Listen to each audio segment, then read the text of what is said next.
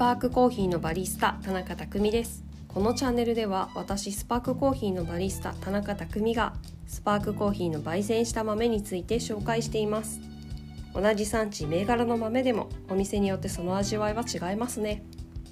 それもコーヒー豆選びの楽しみの一つではないでしょうか。コーヒーは遠い国から私たちロースターのもとに届き私たちロースターはそれらを焙煎することでオリジナルの商品コーヒーを作っています。今回ご紹介するコーヒーはクリスマスブレンドです。このコーヒーは一言でコンプレックスと表現してみました。複雑という意味ですがこのコーヒーは多様なフレーバーの要素を楽しむことができるブレンドコーヒーです。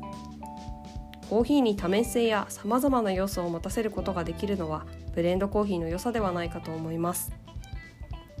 このクリスマスブレンドはベリーやシトラスなどの果実の甘みの印象が強いエチオピアイルガチェフウォルカサカロ BNT とスパイスやハーブのフレーバーを持つインドネシアスマトラリントン。ニフタをブレンドしています。私はシーズンごとのブレンドを作る時にその時期に食べるフードを思い浮かべながら。そのフードとの組み合わせをイメージしてそして可能な限り実際にフードとブレンドのペアリングをチェックしてブレンドを完成させています。今年も大好きなジンジャーブレッドとシュトーレンがイメージのメインとなっています。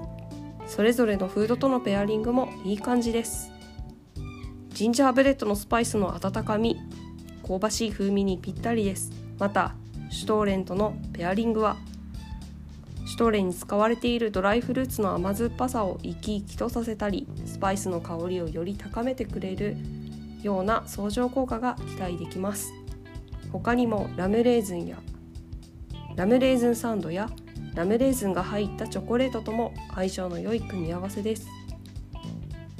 クリスマスブレンドは多様なフレーバーの要素を持つコーヒーです。ぜひこのシーズンお気に入りのフードとのペアリングを試してみてください。組み合わせの違いからクリスマスブレンドを多面的に楽しむことができます。そしてこのブレンドコーヒーの飲み頃は焙煎日から3週間から1ヶ月ほどです。エイジングを進めることで甘みはよりまったりと増して感じられます。クリスマスに買ったあなたも大丈夫です。焙煎日からのエイジングが若くてもその時点でキャッチできる香りがあります。さらには1月になっても気分はホリデーでいきましょう。東北の冬は長いですからしばらくは温かみのあるこのクリスマスブレンドをじっくり楽しんでいきましょう最後までお聴きくださりありがとうございますそれではまた。